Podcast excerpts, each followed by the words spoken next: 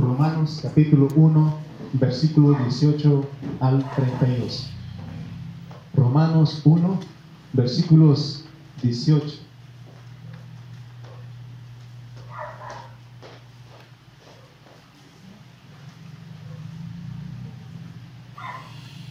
Amén. Dios es bueno. Amén.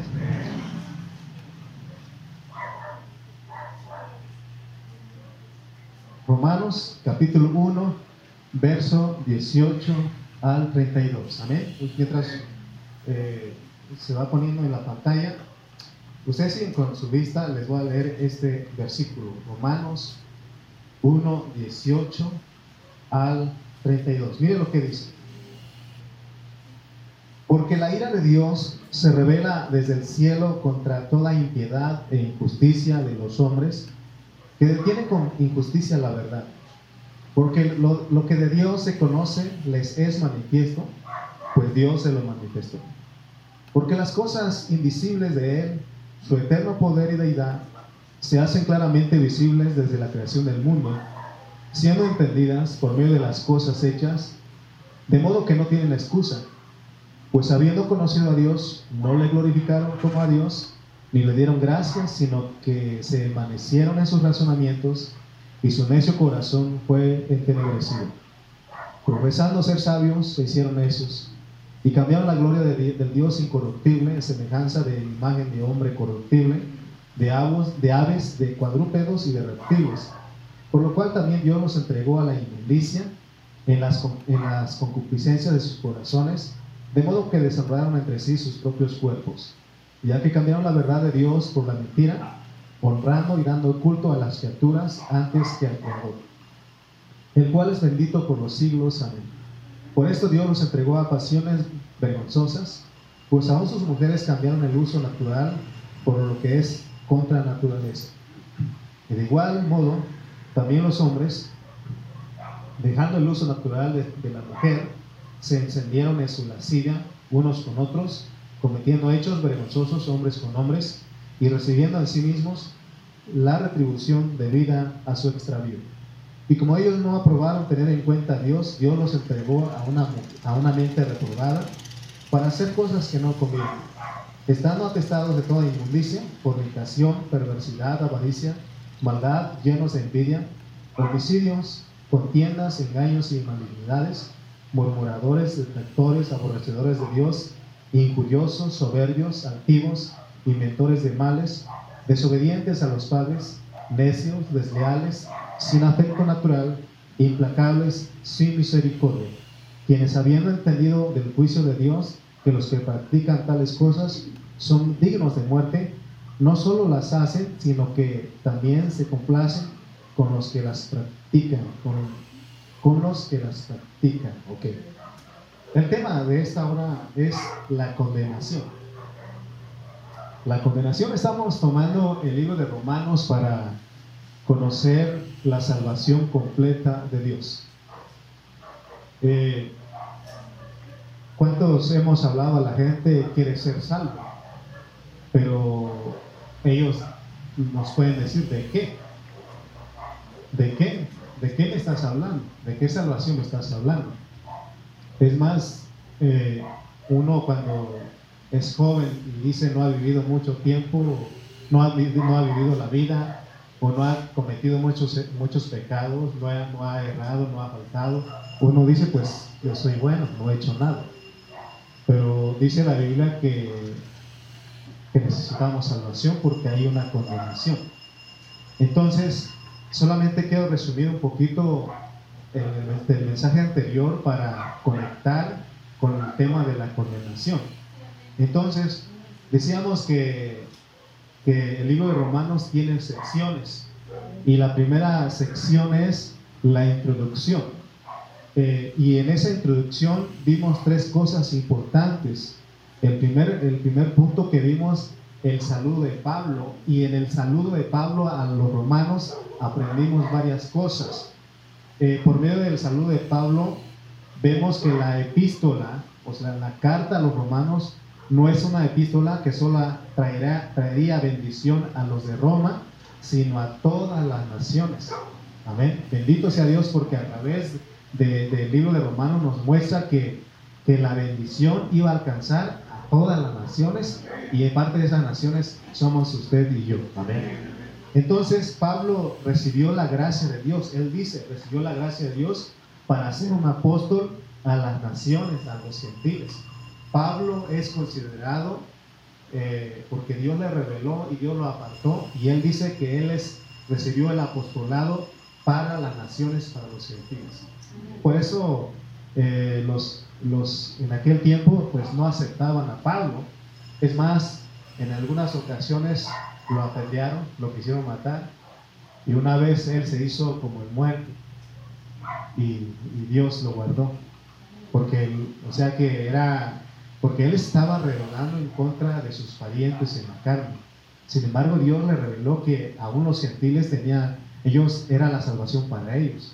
Porque eh, el, el pueblo de Israel, ellos no aceptaban a otras personas.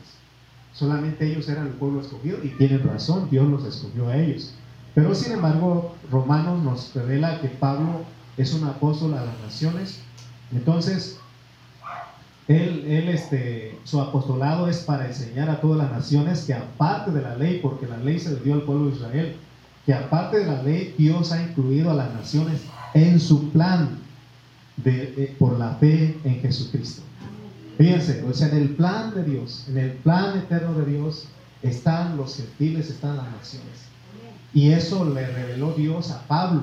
Por eso Pablo eh, eh, nos explica cómo, cómo es que nosotros entramos. Porque antes dice la Biblia que no éramos pueblo, no éramos nada, no teníamos patria, éramos este, hermano y circuncisos, éramos advenedizos, no teníamos una patria. Sin embargo, en el plan eterno de Dios, ahí están los gentiles. Cuando Jesús vino, dice, Él dijo, es necesaria que yo vaya a las otras ovejas de la casa de Israel. Estaba hablando de venir a nosotros. Bendito sea Dios que recibimos la salvación. Amén. Ese es el saludo. Pero también Pablo dice que tenía, el segundo punto es que él tenía un deseo de visitar a los hermanos y está en el versículo 8 al 15. Ahí está el, deseo de Pablo. Eh, dice que Pablo tenía deseo de visitar a los hermanos porque él se enteraba la fe de los romanos, eh, de, de, los creyentes romanos, dice que se divulgaba en todo el mundo. Este, es, esto al escuchar es, él esto producía gozo en él. ¿Cómo no? Si era el deseo de Dios, Dios le reveló eso de que los gentiles tenían que venir a la fe. Entonces eso le producía gozo en el apóstol Pablo. Y entonces, hermano, eh, porque la meta de Pablo era que el Evangelio avanzara. Entonces, ¿cómo no, no nos va a dar gozo? Tiene que darnos gozo. Cuando escucho que otras congregaciones están creciendo, me da gozo a mí. No debo de estar diciendo, ojalá no, no, ya se vayan todos, ojalá nadie se vaya. No, eso no, no es recibir revelación de lo que es el Evangelio. Nosotros deseamos a todas las iglesias que están a nuestro alrededor, a todos los cielos donde están, hermanos, sin excepción, tenemos que anhelar que ellos crezcan. Y nos tiene que dar gozo cuando escuchemos, sabes que esa iglesia está creciendo, debería de darnos gozo y no decir, ah, ojalá se destruya. Entonces no tendríamos un corazón para Dios. Porque el deseo de Dios, hermano, era que el Evangelio avanzara y eso se lo reveló al apóstol San Pablo. Al saber, que, al saber Pablo que había discípulos en Roma, de acuerdo a esos versículos del 8 al 14, él tenía el deseo de ir a visitarlos. ¿Cómo no? Si dice, es que allá hay discípulos, le platicaban porque se divulgaba la fe de los romanos. Porque fueron esparcidos de Jerusalén y muchos fueron a diferentes lugares y unos llegaron a Roma. Y el Evangelio, por eso Dios de repente va a hacer algo para que nosotros crezcamos. De repente, y a veces uno dice, pero ¿por qué? ¿Pero por qué pasó esto? ¿Por qué pasa esto? ¿Por... No, Dios tiene un propósito. Si nosotros entendemos eso, Señor, tú sabes lo que haces. Amén. Entonces, dice que él al escuchar en Roma de que había más discípulos, él se gozaba y aún tenía deseo de visitar. Amén. Quiero decirles que el pastor Carrillo, que está en California, y el pastor Cayetano, que está en Washington, allá en Estados Unidos. Ellos hay un gozo ellos, ellos se gozan al saber cómo estamos nosotros. Ellos me hablan y me preguntan, ¿cómo estás? ¿Cómo va la iglesia? Y cuando uno le dice, ¿sabe qué? Está creciendo. Los hermanos están madurando. Los hermanos aman más a Dios. Oh, ellos se gozan y tienen deseos de visitarnos. Que no, nuestro hermano Jesús eh, viene otra vez el 20 de octubre.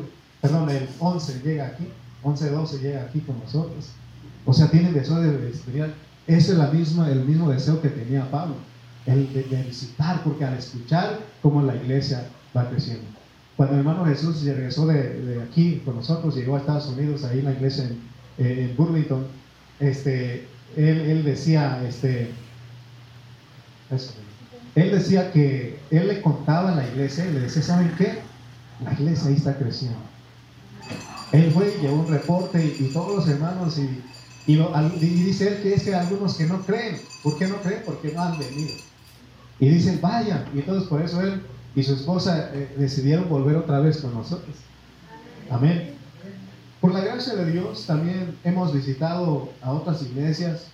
Por ejemplo, eh, mi esposa y yo hemos estado en Nayarit y también escuchamos que los hermanos siguen, nos da gozo y tenemos deseos de visitarlos. Eh, hemos ido a Guanajuato, ¿verdad? Tenemos deseos de visitarlos a los hermanos de Guanajuato, ahora a Pachuca. Tenemos deseos de visitar a los hermanos de Pachuca, de Ixmiquilpan y también en Oaxaca que hemos ido. Escuchamos que hay necesidades y queremos ir con ellos. Yo tengo el deseo. O estoy orando para que Dios diga, ya está, vete, porque Él es el que provee los medios. No para abandonar la iglesia aquí, sino que tenemos que visitarles como Pablo lo hacía, porque tenemos que tener comunión con otras iglesias. Amén. Nuestro gozo es que ellos siguen perseverando en la fe, y por eso Pablo se gozaba. Por lo menos aquí, hermano, visitemos a los hermanos de Chimalpa. De repente siento que me están dejando solo ustedes. Porque estoy yendo a Chimalpa. Y ningún hermano dice, ahora hermano lo acompaño. Como que eh, esto de ir es solo mío. No, la, la, iglesia de Chimalpa es parte de esta iglesia. Y por lo menos usted tenga el deseo de ir, ¿sabe qué hermano? Lo acompaño este sábado. Bueno, que sean este, una, cuatro hermanos sí puedo llevar este sábado que viene, no se, no se me amontone porque no cabemos, ¿verdad? Tampoco, pero pero hermano, o sea que como que no hay deseos. Pablo tenía el deseo. Por lo menos a los hermanos. Lo mismo le digo lo de Chimalpa. A los chimalperos les digo que visiten al Cutitlán. O sea, me están dejando tanto Chimalpa y aquí me están dejando, yo solito y mi esposa nos estamos moviendo. Pobrecito de nosotros. Nos estamos moviendo, hermano, ahí, moviendo. Hermano, no sabe usted lo que anima su visita a los hermanos. Oh, ayer me fue bien. Ayer me fue bien. Tuvimos la junta de pastores acá por recursos. Y llevé a mi hijito. Llegando ahí me dicen, ¿es su hijo? Le sí. Pues ya, y, ya, bueno, es mi hijo en la fe. Ah, pero se parece a usted. Estaba hablando de Rodrigo, pues. Rodrigo y, ya todos, no, pero se parece a su esposa, ahí y, y todos bien amables con él, y hasta, hasta el último él dice, hermano, me dijeron que me parezco mucho a usted. O sea, es, fue bonito ayer porque por lo menos un, un siervito me, me, acompañó. Nunca me habían saludado, nunca me habían felicitado como ayer. O sea, fue bonito. Pero yo quiero que vean ustedes, hagamos, esto es el Evangelio, esto es el plan de Dios, hermano, porque si nos encerramos nada más, nosotros nos volvemos una secta, una secta nada más. Tenemos que tener eh, eh, eh, comunión con otras iglesias, pero todo tiene su orden. No, algún día alguien, hermano, no, no, estuve este domingo porque se me ocurrió visitar a la iglesia que está cerca de conmigo. No, no tampoco es, no es el orden. Tenemos que ser ordenados. Amén. No es que tenga yo miedo de que usted se quede en la otra congregación, sino que hay órdenes. Todo es en orden. Amén. Entonces, por lo menos tenemos Chimalpa, no sé que estamos en el mismo. Amén. No me abandonen ustedes. eh, eh, Pablo siempre iba acompañado de los hermanos. siempre iba acompañado, ¿amén? Mi hermano David cuando eh, en algunos tiempos me acompañó a, Chimalpa. ¿Qué tal? Bonito, hermano David. Usted lo ha experimentado, es algo bonito. Chimalpa. Amén. Entonces, no estoy para regañarlos a ustedes, pero para recordarles. Y mire lo que dice el pastor Carrillo, él puse un comentario que él hizo. Hay muchos hermanos que solo se reúnen en su localidad y nunca hacen el esfuerzo de conocer a otros santos. Hay una familia que se está reuniendo en Chimalpa, son nuevos, y muchos de ustedes, o la mayoría de ustedes, no los conocen, ni saben cómo se llaman. ¿Quieren que les diga cómo se llaman? No, mejor vaya. No, está yendo una familia nueva. Y también los de Chimalpa dicen, hay muchos hermanos nuevos ahí en Putitán y no han ido, no los conocen. Les digo, oren por hermano Mario. Ay, ¿y quién será, hermano? O sea, no, ¿por qué no? No sabemos porque no, no, no tenemos ese deseo. Yo sé que muchos de ustedes no pueden, pero me acuerdo del hermano Dani, que ya no está con nosotros. Él un día, un sábado, me alcanzó ahí en Prados y me dice, tenga hermano para un refresco. Porque él antes iba, ¿verdad? hermana Ara, hermana Ara también iba antes. Y dice, hermano, es que cuando uno, él sabe el recorrido, ¿no? Y dice, es que cuando uno llega a observatorio, dice, del metro, dice, se le antoja una coca y una sabrita, hermano. Y me dio 20 pesitos. O sea, imagínate, o sea, no, no, no la cantidad, sino que eso me animó a mí. Bueno, también me anima uno de a 100, ¿verdad? Pero, o sea, me, animó este, ese de a 20, ¿verdad? Me animó, pues, entonces, hermano, este, veamos cómo Pablo se gozaba. Porque decía, deseo de visitarlos, ¿por qué? ¿Cómo no? Si está creciendo la iglesia. Amén. Entonces, hermano, el propósito de nuestra visita a los hermanos en otras localidades es confirmarlos en la eh, está nuestro hermano Israel en Pachuca, que ya se, se unió al ministerio, tenemos que ir a visitarlo. Tenemos que ir a visitarlo. Están los de, de, eh, me han invitado a ir a dar una conferencia para matrimonios. Eh, no puedo el día que me dijeron la fecha porque teníamos compromisos, pero les dije, si ustedes recorren otro, otro, otra fecha, con gusto ahí estoy. Tengo deseo de visitarlos, pero hermano, hay muchos hermanos de Campeche. Si alguien dice, hermano, ¿sabe qué? En esta semana no voy a reunir con ustedes aquí porque voy a visitar los santos de Campeche. Vaya, vaya pues, visítenos. O sea, es bonito, ¿no? Pero no nos quedemos, hermano, porque si no, hermano, religión, religioso. Si usted nada más dice es que nada más los domingos, nada más miércoles, domingo, nada más lunes, miércoles, domingo, y con eso cumplo, es una religión. Amén tenemos que ir un poquito más allá. Por lo menos los de aquí, visitémonos. Visitémonos o hábleles usted. ¿Cómo estás, hermano? Amén. ¿Cómo estás? Eh, ¿Verdad que cuando uno habla, cuando uno visita, anima? Anima. Entonces, hermanos, este, veamos, hagamos uno, uno con el apóstol Pablo. Amén. Ahora, la, vamos a poner el versículo 11, Romanos 1.11, el propósito de visitar a los hermanos es confirmarlos en la fe, y lo dice eh, Romanos 1, ¿qué? 1.11 les dije. Eh, vamos a ver si eh, nos puede poner la nueva versión internacional. a Clarita le puedes enseñar. ¿Por qué la nueva versión internacional? Porque nos ayuda. Ahí está. Mire lo que dice Pablo. Tengo muchos deseos de verlos para impartirles algún don espiritual que los fortalezca, porque a eso uno visita. Amén. A uno a eso visita. Vas a visitar a los hermanos, es para que lo que Dios te dio les des a ellos. Para que eso les fortalezca a ellos. Amén. Eso es el propósito de nuestra visita. Si vas a visitar a un hermano de aquí, de esta congregación, hazlo de esa manera.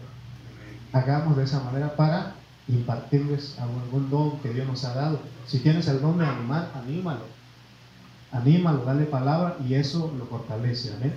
Vamos con el tercer punto rápidamente, el poder del Evangelio. Mire lo que dice Pablo en Romanos 1.16, porque no me avergüenzo del Evangelio, porque es poder de Dios, porque es poder de Dios para salvación a todo aquel que cree, a todo aquel que cree, al judío primeramente y también al griego. Porque en el Evangelio la justicia de Dios se revela por fe y para fe, como está escrito, mas el justo por la fe vivirá. ¿Cuál es la razón por la cual el apóstol Pablo en su saludo a los romanos incluye el poder del Evangelio? ¿Cuál es el propósito? Porque él habla del poder del Evangelio. ¿Qué es el poder del Evangelio? En el tiempo de Pablo, decirle a los judíos que la justificación es por la fe es como echarles un balde de agua fría. O sea, no era algo sencillo para ellos, porque Dios les entregó la ley a ellos. Y decirles que Pablo, predicarles ahora que el, Evangelio es, que, la, justificación es por la fe, era algo difícil para ellos de aceptar. Sin embargo, Pablo les habló, porque los judíos se regían por la ley de Moisés y eran estrictos, hermano, en guardar la ley de Moisés. Así que para ellos el hecho de que Pablo predicara que es por fe y para fe y no por el obrar de la ley, era para que lo condenaran a muerte. A nosotros los de las naciones, porque usted no es judío, usted no es parte del pueblo de Israel. A nosotros las naciones, que no somos israelitas, nos es fácil entender que Dios nos quiere justificar por la fe, porque nunca hemos estado sujetos a la ley, a la ley de Dios en este caso. Dios, sin embargo, levantó a sus apóstoles para que predicaran primeramente a quienes? A los judíos, a los israelitas. Porque a todo israelita que por fe abriera su corazón al Evangelio, el Señor lo justificaba por la fe y uno de ellos era Pablo. Pablo era un celoso de la ley, pero él, Dios, lo alcanzó, abrió su corazón y él, hermano, fue justificado por la fe y no por las obras de la ley. Ese es el hablar de Pablo. Entonces, ¿ven por qué Pablo se atrevía a eso? Porque él creía que el Evangelio tenía poder. El poder del Evangelio. El Evangelio era para algunos algo nuevo, sin embargo, el apóstol Pablo dice que ese Evangelio tiene poder para justificar por medio de la fe. Entonces el Evangelio del Nuevo Testamento no es algo añadida como la ley, porque la ley fue añadida. Sin embargo, el Evangelio, hermano, es algo definitivo, ese es el deseo de Dios. Por eso nosotros tenemos que predicar el Evangelio. Por eso yo no puedo decirles, ¿ustedes saben qué? Si ustedes me son fieles con la ofrenda, me son fieles con el diezmo, ya lo hicieron. No. Eso es otro asunto, eso es orar porque yo no fui salvo. Pero para la justificación es nada más por la fe, por creer.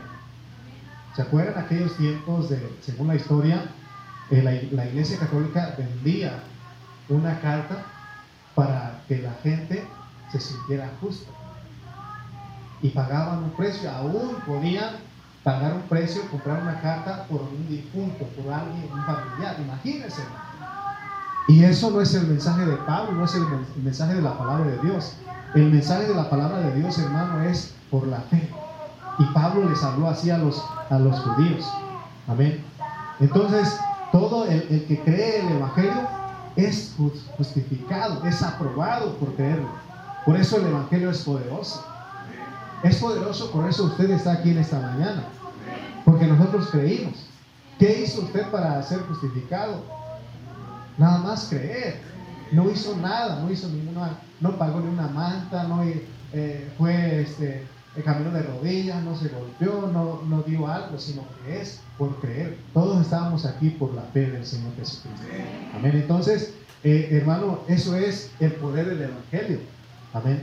Miren lo que dice el versículo 16 porque no me avergüenzo del Evangelio, porque es poder de Dios. Es poder de Dios. El, Evangelio que predicamos es algo poderoso. ¿Cuántos hemos tenido miedo o vergüenza para hablar a nuestros familiares, a nuestros parientes? Yo creo que muchos de nosotros. Porque decimos si se enoja. Y si ya no me habla. Y nos da miedo. O nos avergonzamos. Yo me acuerdo que cuando estaba en la escuela, en la secundaria más, en una etapa de rebeldía, llegué a negar mi fe. conocían, los compañeros de la escuela conocían a mi papá y le decían, ¿tú eres también de la fe de ellos? Y por quedar bien con los amigos decía yo, no es que él no es mi papá, él es mi tío. Pero un día Dios cambió mi corazón y yo dije, no, sí creo en el Evangelio. Ya cuando preguntaban, ¿y tú eres creyente? Por la gracia de Dios. Porque el, Evangelio es poderoso. Hay mucho, mucha gente que no cree. Uno le habla y dice, no, yo no necesito de eso. Aún en la juventud, en la adolescencia, uno niega la fe. Aunque ya está, sabe uno que es la verdad, uno ha escuchado y a veces uno niega, pero el Evangelio es poderoso porque tarde que temprano tú te convences, Dios te convence a ti. Y el que no quería nada es el que está sirviendo, es el que está predicando, porque ese es el poder del Evangelio. Amén. Pablo, él habló a sus parientes, él no se avergonzó, por eso dice, porque no me avergüenzo, no me avergüenzo. Amén. No me avergüenzo. Él habló a sus parientes porque él recibió revelación, Dios lo convenció a él. Él no tuvo miedo, no se avergonzó, él dijo, yo soy creyente y yo quiero que ustedes también alcancen. Aunque sabía que ellos se iban a enojar con él. Ellos se iban a ir en contra, se iban a ir encima, porque él estaba hablando algo que por años ellos traían, que era guardar la ley, que era guardar la ley. Sin embargo, Pablo recibió la revelación y nada lo pudo detener a Pablo y él predicó el Evangelio. Eso es el poder del Evangelio. Un, Evangelio que cambia, un Evangelio que, que, te justifica. A veces les hace una pregunta a los hermanos, o los mismos hermanos, como a veces no conoce uno la Biblia, dice, es que nadie es justo. A ver, espérate, ¿cómo que nadie es justo? Y a veces les pregunto, ¿ustedes son justos? Y uno, amén, dos, amén, porque no saben que la, justificación es por creer nada más. ¿Crees? ¿Usted cree? Entonces es justo. Yo soy justo por creer, porque la justificación, el que Dios me apruebe, es por la fe. Por eso estamos aquí, no es por obras, sino que es por la fe. Ese, ese es el poder del Evangelio. Por eso Pablo le, le, habló y dice, no me avergüenzo del Evangelio, porque es poder de Dios para salvación. Ese evangelio es poderoso. ¿Cuántos de aquí no queríamos nada con Dios? Ahorita estamos escuchando. Porque ese es el evangelio. Por eso no necesitamos hacer, uh, te vamos a regalar un desayuno, te vamos a regalar una despensa, te vamos a regalar este, una tarjeta, ¿verdad? Para que vengas a la reunión. No. Nosotros solamente hablamos la palabra, predicamos el evangelio y como el Evangelio es poderoso, alcanza a las personas.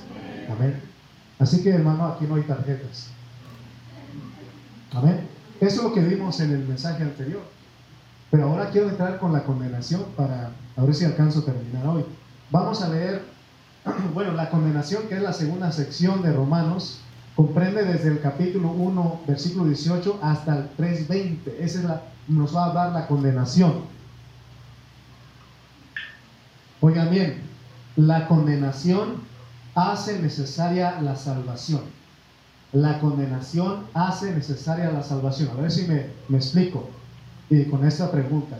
A ver si ustedes me, si me, entendieron con esta frase. Con esta frase, la condenación hace necesaria, necesaria la salvación. La pregunta que quiero hacerles es, ¿por qué necesito la salvación? ¿Por qué necesito la salvación? Porque estamos bajo condenación. Porque estamos bajo condenación. Por eso necesitamos que la salvación. Y es lo que Pablo nos va a enseñar hoy. Eh, eh, eh vamos a terminar eh, esta sección, pero vamos a hablar un poco y vamos a ver, hermano, que Pablo nos va a enseñar que todo mundo está bajo condenación. Y aún Juan nos ayuda a entender, porque él escribió lo que Jesús dijo en Juan creo que es el 3.18. Vamos a poner Juan 3.18 y miren lo que dice Juan, el mismo Señor Jesús dice, el que en él cree no es condenado, pero el que no cree ya ha sido condenado. Fíjense cómo está escrito. Si uno no cree, ya ha sido condenado. Entonces, ¿por qué necesitamos la salvación? Porque estamos bajo condenación. Ese es el mensaje de Pablo y vamos a ver qué es condenación. Es ser culpable, sencillamente. Estar condenado es ser culpable, sencillamente. Entonces Pablo va a usar estos versículos para mostrarnos que todo el mundo es culpable ante Dios. Amén. O sea, la palabra de Dios, de Dios lo dice, que todo el mundo está bajo condenación. Porque de repente dicen, no, es que yo soy una buena persona. Yo no le hago mal a nadie. Pero Dios dice en su palabra que todos están bajo condenación. Amén. Están bajo condenación. Entonces, la condenación, hermano, es ser culpable. Amén. Ser culpable. Entonces, lo primero que escribe Pablo después de introducir a los romanos es sobre la condenación. Es considerar culpable. Dios nos considera culpable a todos. Dios quiere que el hombre sepa que está condenado. Todos deben de saber, para que todos podamos venir a la fe, lo primero que debemos saber es que estamos bajo condenación, todos estamos condenados, somos culpables delante de Dios. Amén. Por eso leemos versículos, leímos versículos 18 al 32.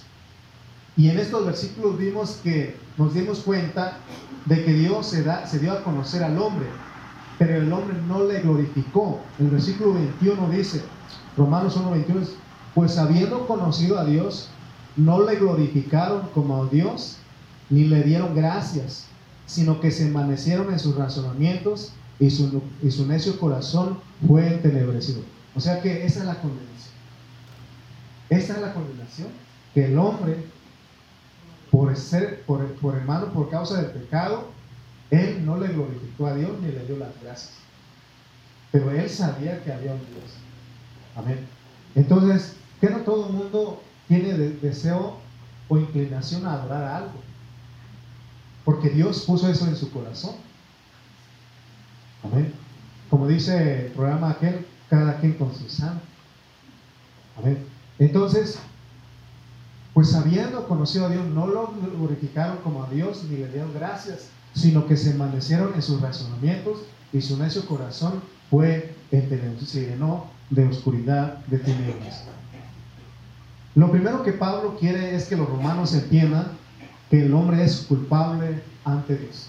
El hombre es culpable ante Dios. Es lo que nos va a mostrar.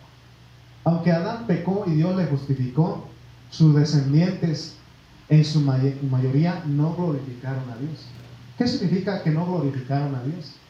No lo respetaron, no lo adoraron, ni, tampoco no lo honraron. Eso es, significa que no lo glorificaron. Lo que se conoce sobre, sobre Dios, ellos lo saben muy bien, porque Dios mismo se lo va a mostrar. Por eso Nadie puede excusarse decir es que yo nunca conocí. Nunca conocí. Nadie puede decir que nadie me habló. Cuando llegue ese momento del juicio y que alguien diga es que a mí no conocí, me hubieran hablado de Dios, a lo mejor se hubiera creído. No, todo el mundo sabe que hay un Dios. Aún el ateo dice, dice que no hay Dios, que no cree en Dios, pero sabe que hay un Dios. Me acuerdo de uno que dijo, dice que su abuelita le dijo, mijito, que te, que te vaya bien, que Dios te acompañe. Igualmente, abuelita, imagínese lo que dice. Y es un ateo, pero le dice igualmente, le decía lo mismo. Que Dios la acompañe, que Dios sea con su abuelita. Otro dijo, este, nos vemos mañana, si Dios quiere. O sea, si así todos saben. Pero dice que su necio corazón fue entenebrecido. Amén. Entonces, ¿es culpable el hombre, sí o no? Culpable. Todos culpables. Ahora, ¿quiénes están condenados? Tenemos que asegurarnos. Y vamos a ver, hermano, por eso vamos a ir a la historia. Y primeramente vemos a un grupo que vivió sin ley Y ese, ese, ese grupo que vivió sin ley es desde Adán hasta Moisés. Ellos no tenían ley. Y vamos a ver, de acuerdo a la Biblia, si fueron culpables o no. O si, si pecaron o no. Si estaban condenados o no. ¿Quiénes son los que están condenados? Primeramente vamos a ver a los que pecaron sin ley, porque la Biblia dice que todos pecaron. Para que el hombre entienda la condenación es necesaria que sepa la historia de Dios. Dios tratando con los hombres en diferentes épocas, han habido diferentes épocas. Desde Adán hasta Moisés fue una época vivir sin ley. Desde Moisés hasta el nacimiento de Cristo fue el tiempo de la ley. Y el tiempo que estamos viviendo ahorita es sin ley, porque es por medio de la fe. Amén. Pero vamos a primeramente los que vivieron sin ley. Vamos a trasladarnos seis mil años atrás. Desde que Adán creó perdón, desde que Dios creó a Adán hasta Moisés. Vamos a ver cómo vivieron esa gente. Vamos a ver por medio de la palabra si ellos son culpables igual que nosotros o son menos culpables. Amén. A los que primero nos presenta el apóstol Pablo es a los hombres que conocieron a Dios como creador. Hoy en este tiempo Dios se dio a conocer a nosotros por medio de Jesucristo.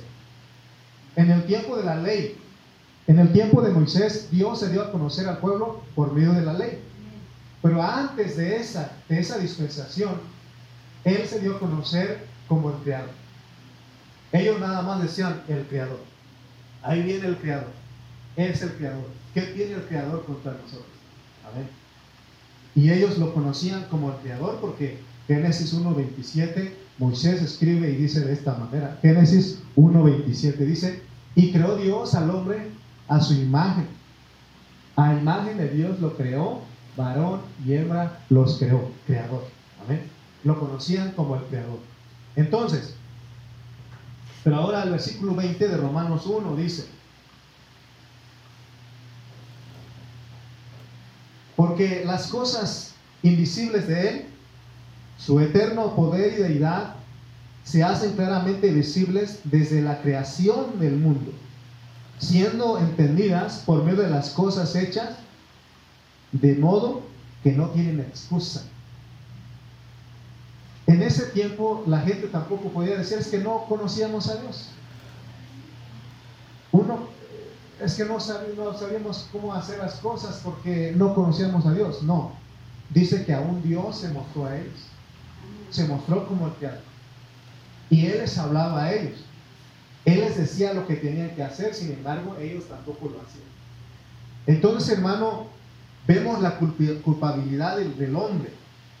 De acuerdo a este versículo, Dios se manifestó a los hombres creados, porque, hermano, imagínense cómo era ese tiempo. En Génesis vemos cómo Dios creó algunas cosas y restauró, todo estaba bonito hasta que entró el pecado. Pero no había pasado mucho tiempo. Ahorita ya, ¿cómo está la creación? Está mal la, creación. Pero en ese tiempo, hermano, estaba bonito todavía porque no tenía mucho tiempo. Como entró el pecado, entonces las cosas se van desgastando. Pero en ese tiempo no había pasado mucho tiempo. Estamos hablando de unos cuantos cientos de años, o hasta muchos mil años, pero desde ese tiempo hasta nuestro tiempo de nosotros han pasado más de seis mil años. ¿Y cómo no va a estar la tierra así? Y cómo cada día vemos, hermano, cómo el hombre mismo, por la maldad, está contaminando más y más. Y pusieron un video ahí en internet que estaba viendo y mucha gente empezó a, a, este, comentar y, estaba, pusieron una máquina, era un puente y, y, esta, y pues todo el agua que venía este, se salía, se desbordaba porque tenía basura. Entonces contrataron una máquina y esa máquina sacaba la basura que tapaba ahí y lo echaba al otro lado. Y decían, ¿cómo es posible eso? O sea, sacando la basura de este lado para poner en el mismo río. O sea, no, no se comprende por qué el hombre por la maldad. Pero vayamos al tiempo, pues estamos hablando de del tiempo del principio, que la gente lo conocía como el creador, pero aún ahí pecado. Pero vemos, hermano, que en ese tiempo todavía estaba bien. Si los que tienen más años, los que son de rancho, pueden decir que hace unos 40, 50 años atrás, hermano, no ocupaban fertilizante para sembrar. Ahora tienen que usar fertilizante porque si no, no da la cosecha. Me acuerdo de una frase de mi pastor porque él decía a, a los hermanos, en ese tiempo, dice, en ese tiempo una sandía, porque para transportar en este tiempo las sandías ocupan un trailer, ¿no? Y, y para que, ¿cuántas sandías caben ahí? Muchísimas. Pero en el tiempo del principio dice que con una sola sandía podía caber en un trailer. Imagínense. Porque tenemos aún, cuando se acuerdan de los, de los espías, cómo eran los racimos de las frutas. Ahora, ¿a qué, ¿a qué voy con todo esto? Es que por medio de eso Dios se daba a conocer a la gente. Y Él mismo bajaba a hablar con ellos. Sin embargo, ellos no lo glorificaron, no respetaron el hablar de Dios. Y pecaron. Amén. Dios no solo le hizo entender al hombre en su conciencia, porque cuando el hombre pecó, Dios le cerró el huerto, ¿cierto? ¿Se acuerdan de eso? Le cerró. Entonces, en el huerto, aún eso es, estaba todo puro, todo bonito. Y ahí Dios bajaba y hablaba con el hombre. Pero una vez que él peca, Dios lo deja vivir por medio de su conciencia. Y ahorita vamos a ver para qué Dios le permitió que esa conciencia estuviera en ellos. Amén. Aquí vemos que Dios no solo hizo entender al hombre en su conciencia, sino que de que era una criatura, sino que también le hizo entender por las cosas creadas que lo rodeaban. Hermano, ¿quién es el único que puede hacer todo lo bonito? Si aún en este tiempo vemos, por ejemplo, un atardecer bonito, sereno, Todavía hay lugares donde usted va y dice, oh, qué bonito, puro bosque. Mm, aquí respira uno algo puro, ¿cierto? Pero aquí, fíjese cómo está aquí con nosotros. Pero estamos hablando de la creación que aún da. Le daba a, saber al hombre de la existencia de un Dios que tenían que honrarlo, de que tenían que glorificarlo. Pero ¿qué hicieron los, los hombres en ese tiempo? No lo respetaron no lo adoraron ni le honraron. Dice la Biblia que el hombre fue de continuo al mal. Aunque no había ley, pero la gente pecaba. Las escrituras nos dicen que el hombre iba de mal en peor. Génesis 6.5. Veamos Génesis 6.5. Estamos hablando de la gente que estuvo en ese tiempo, si pecó, si estaba bajo condenación o no. Y estamos descubriendo que sí. Mire lo que dice Génesis 6.5. Y vio Jehová que la maldad de los hombres era que mucha en la tierra la maldad. Y que todo deseo, todo designio de los pensamientos del corazón de ellos era de continuo solamente mal. Yo me imagino que ellos se levantaban y decían, ah, ¿qué mal vamos a hacer hoy? Vamos a inventar, porque la Biblia dice que eran inventores de mal. Se levantaban ellos y decían, vamos a ver qué mal hacemos. No decían, vamos a ver qué bien hacemos. No, Vamos a ver qué mal hacemos. Imagínense, hermano. ¿Son culpables o no?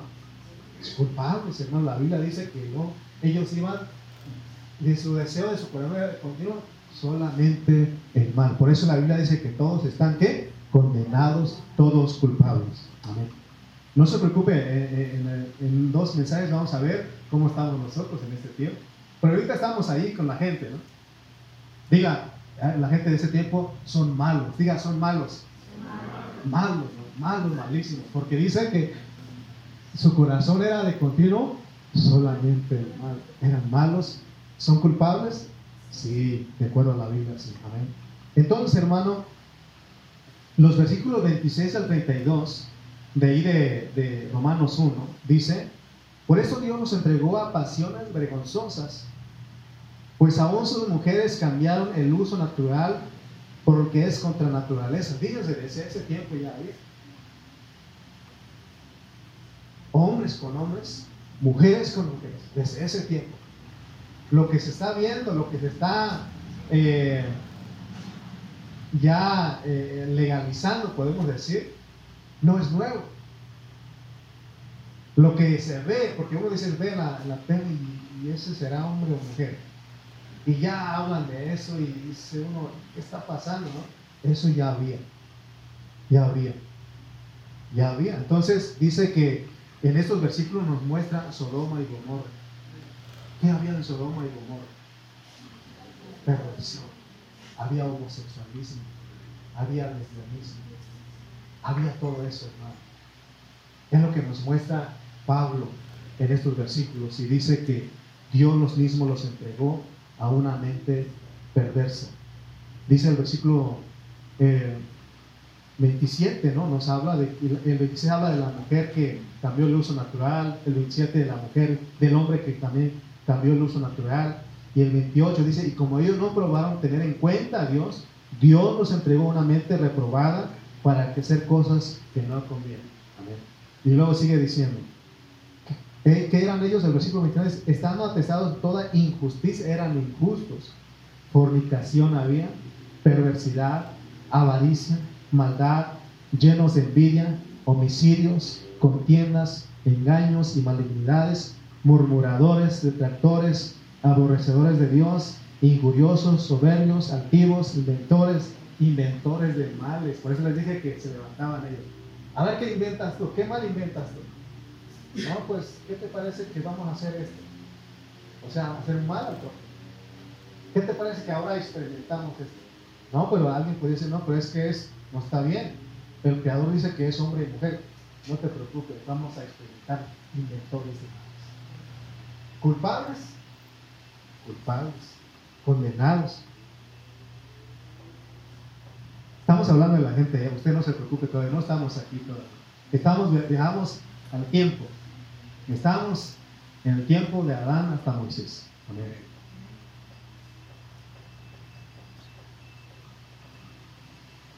Los que pecaron sin ley vivieron de acuerdo a su conciencia. Mire lo que dice el 2.15.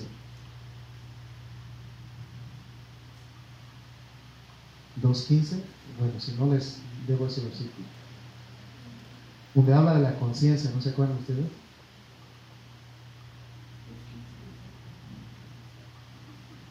Bueno, les debo ese versículo, pero ese versículo nos dice que ellos vivieron de acuerdo a su conciencia. 2.15, ah sí, estaba en 1.15. Dice, mostrando la obra de la ley escrita en sus corazones, dando testimonio su conciencia y acusándoles o defendiéndoles su razonamiento. O sea que, miren, no tienen excusa porque Dios les permitió vivir por su conciencia y la conciencia es parte del espíritu. Aunque ellos murieron espiritualmente en su espíritu, pero Dios les dejó la conciencia. Y ellos, hermanos, y la función de la conciencia, porque nosotros lo ejercitamos hoy en día, la función de la, de la conciencia es acusar o defender. La función de la conciencia, hermanos, es, es acusarnos o justificarnos. Justificarnos o condenarnos. Amén. Ellos sabían que estaban mal por su conciencia. Así como nosotros los cristianos hoy, no, usted no necesita que Dios ni que, ni que el hombre le diga que está mal, usted mismo sabe que está mal cuando hizo algo que no está bien, ¿cierto? ¿Por qué? Porque su conciencia está viva. Aún la gente que no es creyente dice, ah, es mi conciencia. ¿Ha escuchado a la gente decir? Ah, es que mi conciencia no me deja en paz, no me deja tranquila. Ah, es porque sabe que está mal su conciencia. Entonces, ellos, hermano, vivieron por su conciencia, Dios les permitió. No había ley para que conocieran lo que era pecado, pero Dios les dejó la conciencia para que vivieran. Aunque el hombre murió en su espíritu en la caída, la conciencia siguió funcionando hasta cierto punto, pero aún le hicieron caso. Miren, nosotros que manejamos, nos para el tránsito y viene el tránsito y uno todavía se le pone, dice, sabiendo uno que hizo mal. Una vez fuimos por mi suegra, allá por la Central Norte, y entré en la línea del carril del trolebús, ¿no se llama? Y sabía que estaba mal. Y llega el policía y dice, pero ¿dónde está la, el letrero? Que decía que no tenía que usar este carril. Yo, según peleando, defendiéndome, pero mi conciencia decía, la No, pero es que todo el mundo lo... No, mi conciencia dice, la regaste. O sea que ellos vivieron conforme a su conciencia. Es la gente porque no tenían ley. Y hay ellos pueden decir que no hay ley. ¿Dónde dice? No. Pero Dios dice, yo te dejé mi conciencia y aún te dejé la creación. Porque dice que la creación gime. La creación dice no. Aún en este tiempo, cuando usted toma su coca, come su sabrita y avienta la basura, la creación dice, no, ¿qué estás haciendo? Pero no lo escucha uno. Pero la conciencia dice, recógelo, levántalo. Amén, ¿cierto o no? ¿Cuántos han experimentado? Bueno, los que hemos tirado basura, ¿verdad? Pero si usted se le cae y le levanta su conciencia, buen trabajo. Bien, porque dice que justifica o condena. ¿Qué es lo que hace la conciencia? Amén. En ese tiempo así vivía la gente. Por eso no tienen excusa. Amén. Por eso el juicio de Dios es justo. Por eso cuando Dios juzga en el gran trono blanco, el juicio final, nadie se va a excusar y decir es que, no, dice yo te, te puse tu conciencia, puse la creación, porque no tenían ley ellos, no tenían ley. Amén. Entonces, vamos a leer Romanos 2 del 1 en adelante.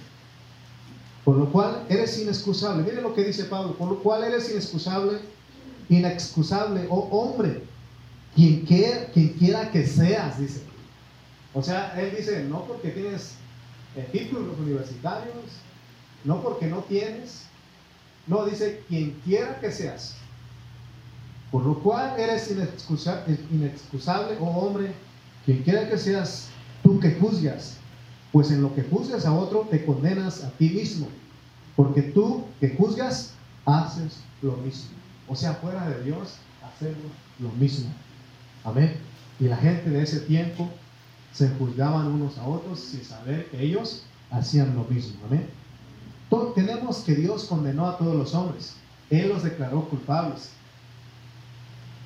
Tenemos que Dios condenó a todos los hombres que no se arrepentían de sus pecados antes que fuera dada la ley, porque también hubo gente que se arrepintió en ese tiempo.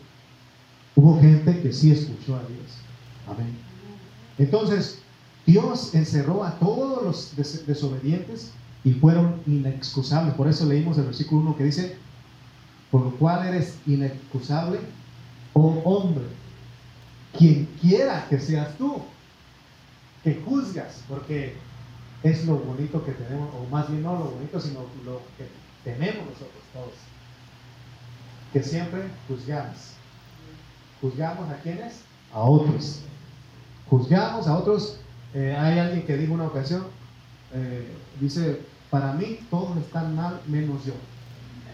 Para mí todo el mundo está mal, para mí todo el mundo está loco menos yo. Soy el único que estoy bien. Es que de repente uno se siente así, ¿no? No, es que yo estoy bien. Pero tú dices, ah, no, yo no, cierto, no.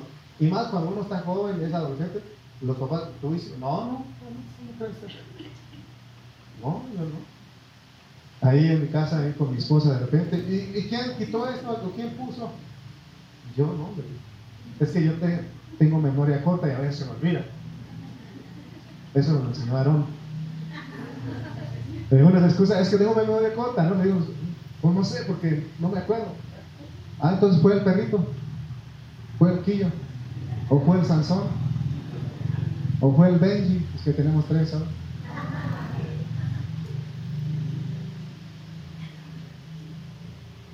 Quien quiera que seas tú, eres culpable, dice.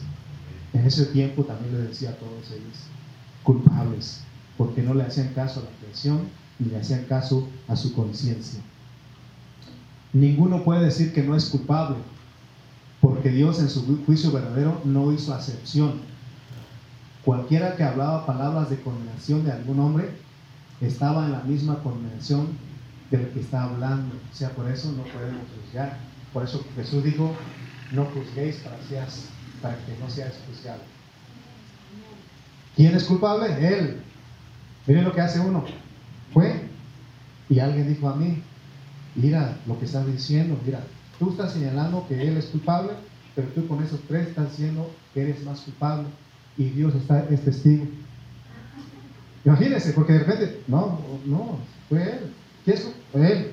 Ah, dice que este señala, uno, los tres te señalan a ti. Y a un Dios que está arriba dice, si eres culpable. Por eso no nos podemos, por eso hermano, antes de que juzgues a alguien, examínate cómo estás con Porque dice, ¿por qué echas de ver la paja que está en el ojo ajeno? ¿Por qué ves y no te fijas en la viga que tiene? Así dijo Jesús. Por eso todos culpables, amén. Pero vemos la gente del antiguo en la creación que eran culpables, amén, culpables. Versículo 3 dice, 2, 3 dice, más mas sabemos que el juicio de Dios contra los que practican tales cosas es según verdad, porque dice que sea todo hombre y mentiroso. No, porque Dios es verdad. Y si Dios dice que todos estamos condenados, estamos condenados porque aún nuestra conciencia sabe que somos culpables. Y aún la creación dice, somos culpables. Versículo 4 al 6 dice,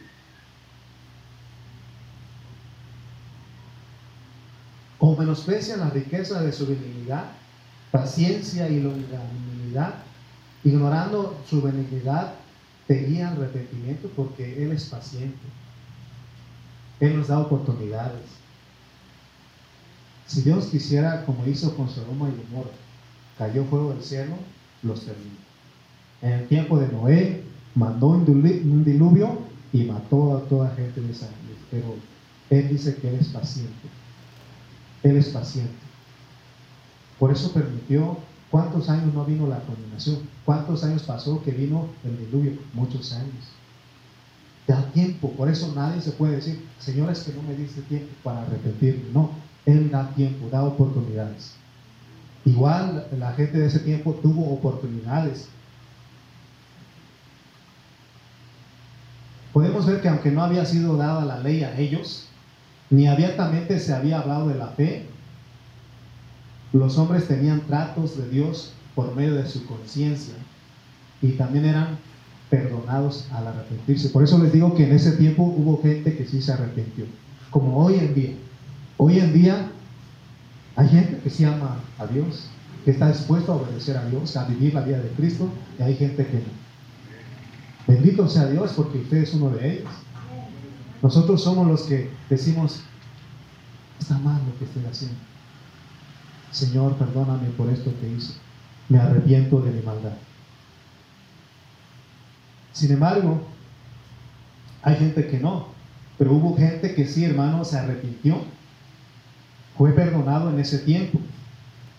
Ellos no, son, no eran salvos a la manera del Nuevo Testamento porque es otra dispensación pero sí pudieron ser justificados por la fe porque ese era el deseo de Dios. ¿Cómo podemos decir esto? Romanos 2 nos habla de que la gente, hubo gente que se arrepintió. Por eso él dice en el, en el 4 que leímos, ¿no? O menosprecia la riqueza de su benignidad, su amabilidad, su paciencia y su longanimidad, ignorando su benignidad seguía al arrepentimiento porque hubo gente que se arrepintió aún en medio de tanta maldad, hermano. Pero ellos lo hicieron porque eran gente de fe. Así como usted y yo somos gente de fe. Es más, Hebreos. Hebreos nos enseña que hubo gente de fe. Vamos a leer Hebreos 11 del 1 al 2. Hebreos 11 del 1 al 2. Y nos va a nombrar gente que vivió en ese tiempo gente que vivió en ese tiempo. Dios habiendo hablado, pero ese es el 11.1, por favor. Ese es el 1. Bueno, juntando los dos es 11, ¿verdad? Pero Hebreos 11.1 dice, es pues la certeza de lo que se espera, es pues la fe, la certeza de lo que se espera, la convicción de lo que no se ve. Eso es la fe. A ver, y el versículo 2. Porque por ella, por la fe, alcanzaron buen testimonio los antiguos. ¿Quiénes los que estamos hablando? Los que no, los que vivieron sin ley.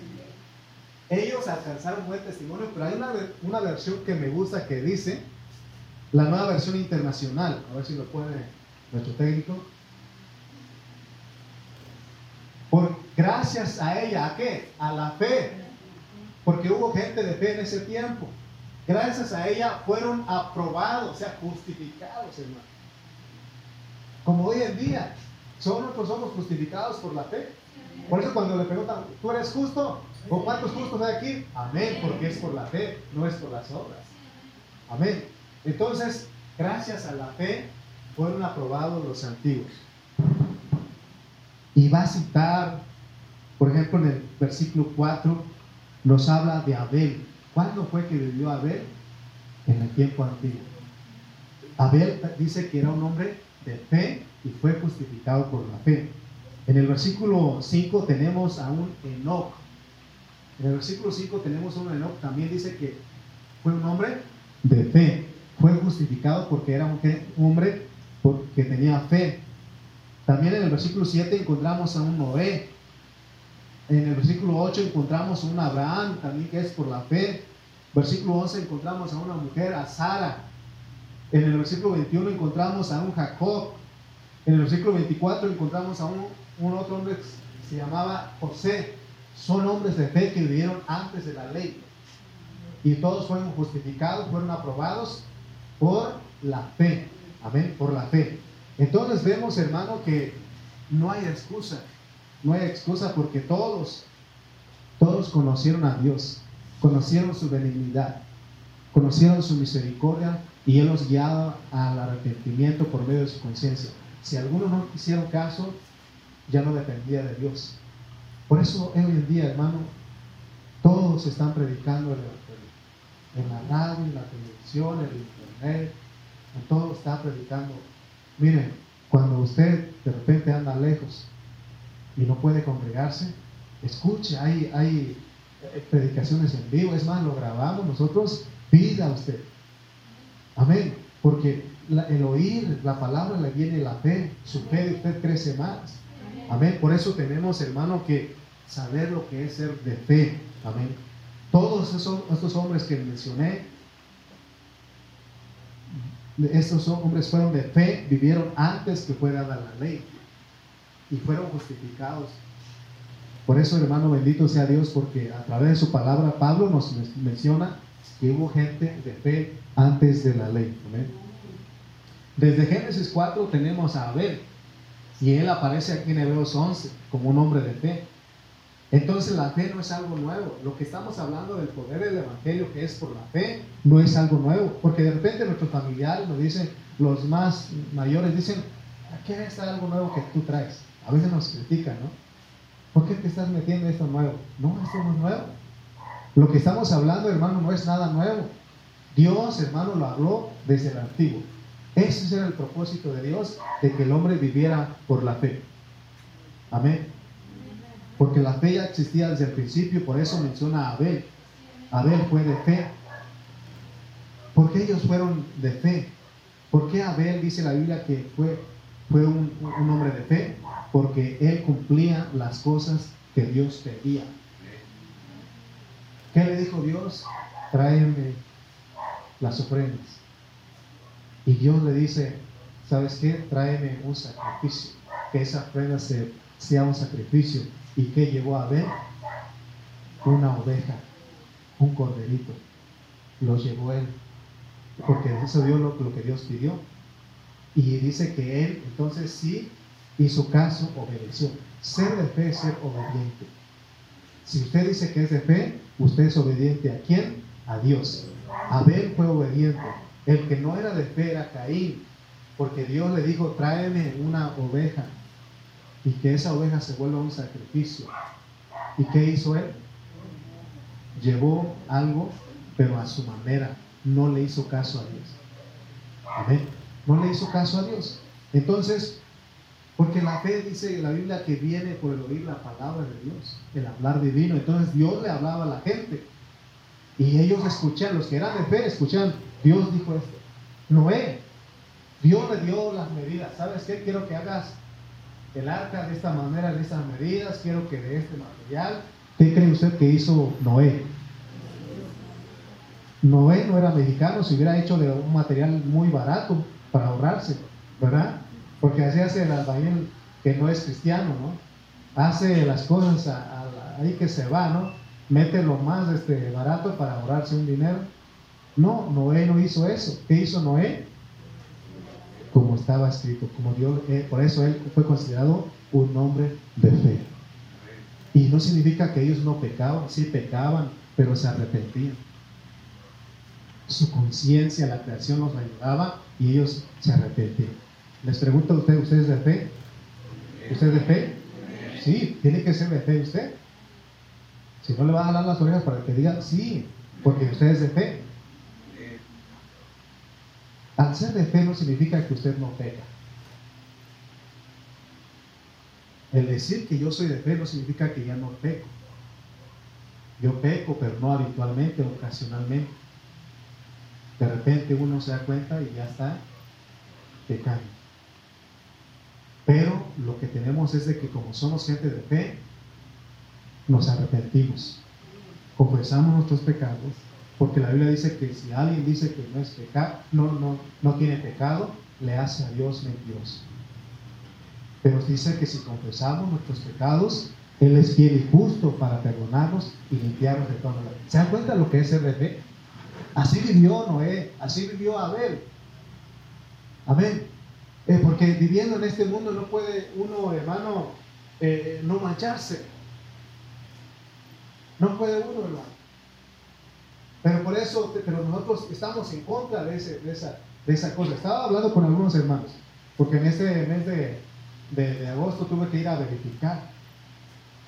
Y en el, centro, hermano, ya ni le preguntan a usted si quiere brinco o no. Ellos ya le cobran y ya dice, ahí está su carro. Imagínense, hermano. Hay otros centros que no, usted, son derechos, pero hay lugares que no. Y sí, pues se ahorra, pues, porque hay, luego ya uno, brinquito de cuánto estamos hablando, ¿no? O sea, pero hermano, a veces, pero yo digo, Señor, ayúdanos a nosotros. Ayúdanos a nosotros. La ser gente de fe. Los hombres como Abel, al oír la voz de Dios, lo obedecieron, la obedecieron y eso los justificó. ¿Quieres? ¿Sabes por qué eres justificado? Porque eres alguien que escucha a Dios y le obedeces. Amén, le obedeces. Por eso estás aquí en esta mañana. Por eso creo que tú eres de fe. Porque Dios dice reunión a las 11. Y si el, otro, el próximo domingo decimos a las 10 y usted de fe dice a las 10. Yo sé que no te vas a sentir a gusto estando a las 10 en tu casa el próximo domingo, porque eres de fe. Si no, usted no es de fe, hermano, usted no sentiría nada. Pero usted diría, hijo, ahí están. Ya están ahí, pues va a ser lo posible usted de que Amén, porque usted es de fe. Somos de fe y somos obedientes al Señor. Amén. Entonces, hermano, vamos a leer otro versículo nada más y ya. Gálatas 3.8.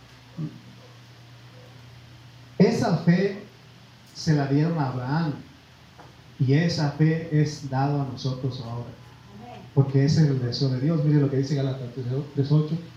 Y la escritura, previendo que Dios había de justificar por la fe a los gentiles, dio de antemano la buena nueva a Abraham, diciendo, en ti serán benditas todas las naciones los que son de fe. ¿Que no Abraham es considerado padre de la fe? ¿Y cuándo, en qué tiempo vivió Abraham? ¿En la ley? ¿O antes de la ley? Antes de la ley. Abraham vivió antes de la ley. ¿Cuándo se dio la ley? En el tiempo de Moisés. Entonces, hermano, esa fe que Abraham tuvo, esa fe que Abel, que Noé tuvieron, es la misma fe que se nos dio a nosotros Por eso somos obedientes. ¿Cuántos obedientes hay aquí? Amén. Somos obedientes. Confiéselo. Porque de repente decretamos, declaramos por otras cosas. Usted, usted confiese que es de fe. Créalo. Que no haya fuera, declare que es usted millonario, declare que ya tiene lo suyo ese carro. Hermano, el ser de fe es superior a todas esas cosas. Amén. Caín, decíamos, no fue de fe. ¿Quiere usted ser una persona justificada por la fe? Crea todo a Dios y usted es justificado. Se fueran algunos, les he dicho, cuando usted no viene a la reunión y sabe que pudo haber venido, nunca va a estar en paz. Usted está en su casa. Ya son malas. Ya es a la una ya está terminando. Pero como dice, siempre dice que va a terminar y no termina. o sea, uno está ahí, ¿no? O sea, no estás a gusto porque eres de fe. Amén. Por eso ningún creyente va a estar a gusto de decir, ay, no fui a la reunión y aquí ando en la playa y, la, y aquí la vida es más sabrosa. No, no, no. Si eres de fe, dices, tenía que estar en la reunión. Amén. Porque usted es de fe. Si no es de fe, pues no le, no le pasa nada. La salvación para nosotros, hermano, es por la fe y para fe. La fe ha existido o existe todo el tiempo porque Dios ha existido todo el tiempo porque Él es el que nos da la fe. Entonces, vimos la gente que vivió sin ley que también son culpables, pero necesitaron la fe para ser justificados. Amén. necesitaron la fe. Dios siempre ha querido que su criatura viva por la fe. Versículo Gálatas 3:19. Y con eso les, les prometo que ya.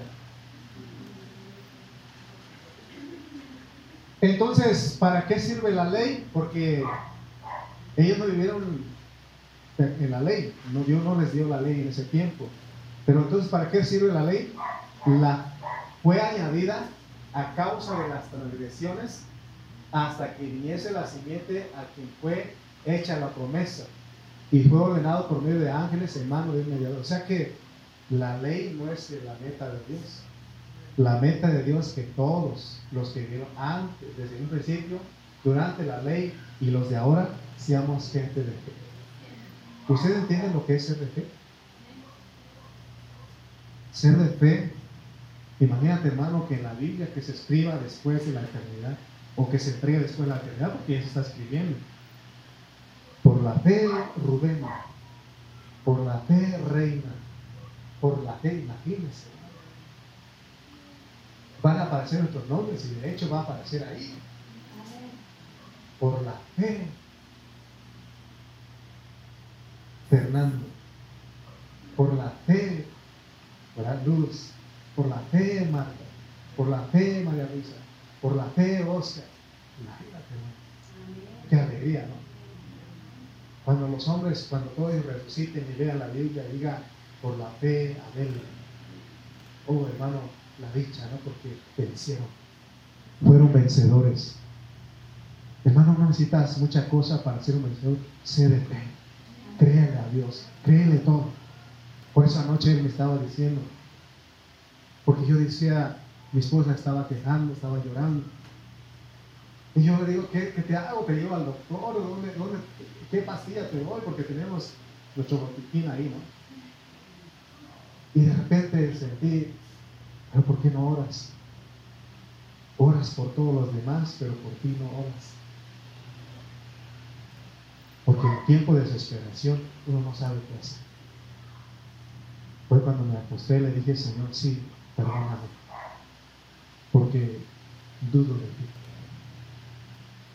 Y él me dice, tú eres de fe. Aunque dudes, eres de fe.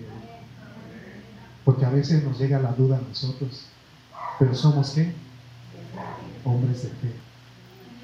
La ley solo fue añadida como un freno, porque estaba la maldad en su punto. Si en la autopista no estuvieron no estuvieran las leyes de tránsito, donde dice cuánto tiene que usar, mucho accidente. Es más, no habría multa. El tránsito no, no podía decir nada. la gente se diría, es que no, no, hay un señalamiento que diga cuánto debo Pero ¿por qué ponen? Para que sea un premio. Pero no ayuda mucho porque de todas maneras hay accidentes. De todas maneras vas más rápido de lo que dice él. Porque hermano, los gente que es de fe es obediente. La gente, me dice mi esposa, este, le digo, voy bien recio, le digo bien rápido. Iba por lo menos rebasé a alguien y era una viejita que iba despacito. Sí, ahí dice 90, llevo de 80. Mejor tarde que nunca. Amén. Pero cuando uno es de fe, uno obedece. Si usted no es de fe, no obedece. Y porque usted le cree a Dios. Usted no necesita eso para ir al límite, usted por la vida que tiene. Amén. Pero la gente de ese tiempo, ellos vivieron sin ley, pero muchos vivieron por fe. Y ellos fueron justificados. Amén. Pablo quiere dejar en bien claro que los hombres de todas las épocas no lograron su justificación por guardar la ley, sino por creer con fe en la ley. Porque el fin de la ley es Cristo. Si usted quiere cumplir la ley, viva en la fe. Pero si usted quiere vivir la ley, pero sin la fe, dice el escritor de Hebreos, sin fe es imposible agradar a Dios. Recuerde pues que ser de fe no significa que no pecamos. No, pecamos. Pero ya no es un hábito, es ocasional. Pero como eres de fe, te arrepientes. Vienes con el Señor y dices, Señor, pequé contra ti, te fallé. Te arrepientes y Él dice que Él es fiel y justo, te perdona y te limpia de toda manera. Y sigues adelante. Eso es ser de fe. Entonces, hermano, aquí dejamos que todos todos los que vivieron antes de la ley, desde el principio, desde Adán hasta Moisés, condenados. Ocuparon de la fe para ser justificados. Por eso Dios pone a Abel, pone a Enoch, pone a Noé, pone a Abraham, pone a Sara, pone a, este, a Jacob. Jacob era un hombre fallón, su nombre usurpador, engañador. Pone a un José, gente hermano que le agradó a Dios por medio de la fe. Es lo que nos va a mostrar Pablo, porque Pablo este, no quiere, eh, está hablando a los, a, los, a los romanos y había judíos. Y él quiere, hermano, mostrarnos que todo el mundo está bajo condenación. Hoy en esta hora nada más vimos los que están, los que vivieron antes de la ley, cómo están. Nos, este, fuimos al tiempo hace eh, seis mil años. Nos vimos, nos vimos todos en la máquina del tiempo y hasta vimos cómo era la fruta, cómo era eh, eh, la naturaleza en ese tiempo. Amén. Uy, los elotes que da la milpa están chimuelos, ¿no? Y en ese, en ese tiempo, hermano, elotes, así estaban. Era para un elote, era para toda la familia. Sí. Pero, hermano, fuimos ese tiempo y vimos que toda la gente de ese tiempo también estaba condenada. El próximo mensaje vamos a ver a la gente que sí vivió en la ley, porque después Dios le dio la ley y vamos a ver si ellos estaban condenados o no. Y después vamos a ver a nosotros en ese tiempo si también estamos condenados, si somos culpables o no. Porque de repente hay gente que dice, es que yo soy una buena persona. Yo soy un pan de Dios que no le hago daño, no le hago maldad. Vamos a ver qué dice la escritura. Sí, porque aún Santiago dice, el que sabe hacer lo bueno y no lo hace, ¿qué es? Pecado. Amén. Es pecado. Entonces, vamos, acompáñenme a ver esta bonita historia. Pero no lo vamos a ver hoy, sino el próximo domingo y luego el próximo domingo hasta que el Señor regrese.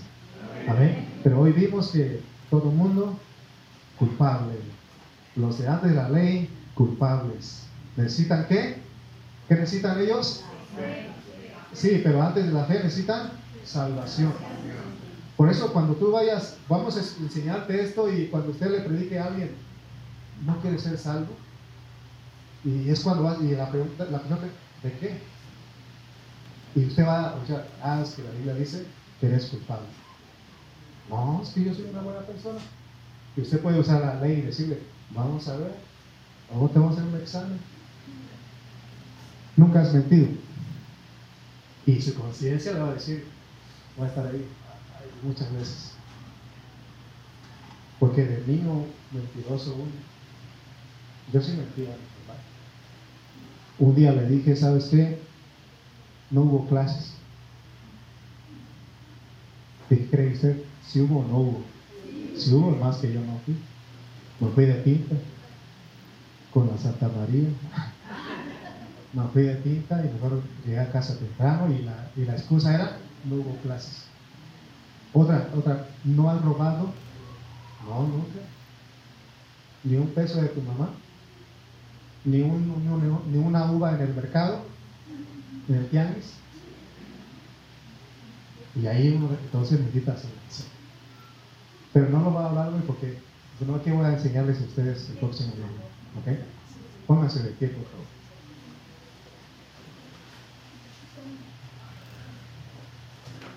A ver, los cantores que cantamos.